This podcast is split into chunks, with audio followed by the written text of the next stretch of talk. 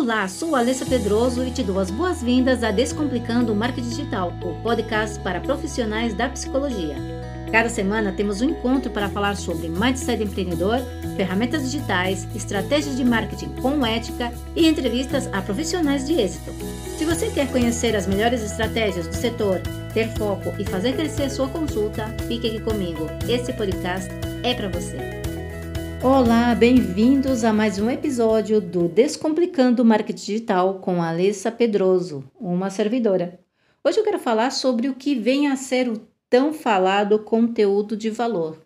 Outro dia me deparei com um vídeo em Instagram de uma formadora de social media que me chamou a atenção porque falava de uma dor muito comum entre os criadores de conteúdos Desde que eu entrei no marketing digital e comecei a me familiarizar com os tecnicismos do mercado, não parei de ouvir e continuo ouvindo e também falando sobre o tal conteúdo de valor. E como eu ia dizendo, ouvindo essa referente, de repente recebi uma espécie de tapa na cara do tipo: acorda, você também faz isso. Dizer ao seu público que cria conteúdos de valor sem explicar exatamente o que é. E isso me atingiu como um tapa. Basicamente, ela dizia: nem todo mundo sabe o que significa conteúdo de valor, pois é um conceito subjetivo. Bom, ela disse outras coisas mais, mas eu fico com esta definição. E comecei a pensar: caramba, a bonitona da Regiane Toigo, formadora de social media, tem razão, porque é verdade.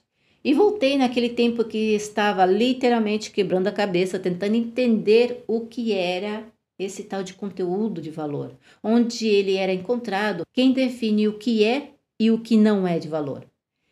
Enquanto está sendo recomendado em todos os lugares para ser feito e não está sendo explicado em que consiste. Inclusive eu, hein, que me nominei há pouco tempo. E tenho que admitir que foi difícil para eu entender, até que vi o que os demais estavam compartilhando e depois, com mais experiência e já tendo definido meu público, comecei a sacar o conceito e entender o que seria realmente importante para meu público, para minha audiência, né? Mas o que é realmente um conteúdo de valor? que é um conteúdo de valor para um mecânico, para um padeiro, para um paciente de esquizofrênia, para outro com depressão? Essa é a pergunta que o profissional deve se fazer quando quiser ter sucesso na produção de conteúdos para seu público, chegar ao centro das suas necessidades e ajudá-los a resolvê-las. O conteúdo de valor é subjetivo.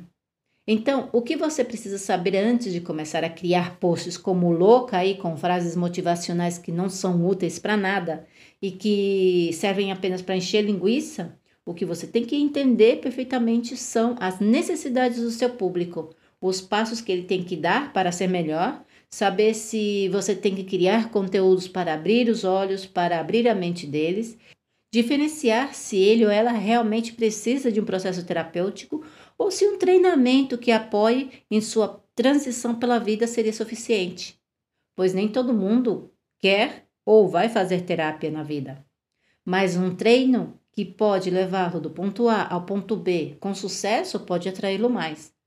Depois de entender isso, você vai ter mais claro sobre o que é e o que não é conteúdo valioso para o seu público-alvo, para a sua audiência. Então, depois de tudo isso, vem a linha editorial, que você também deve entender como funciona, que vai descansar sobre esse conteúdo de valor e será estrategicamente pensada para chegar a um fim, aquele que você quer chegar.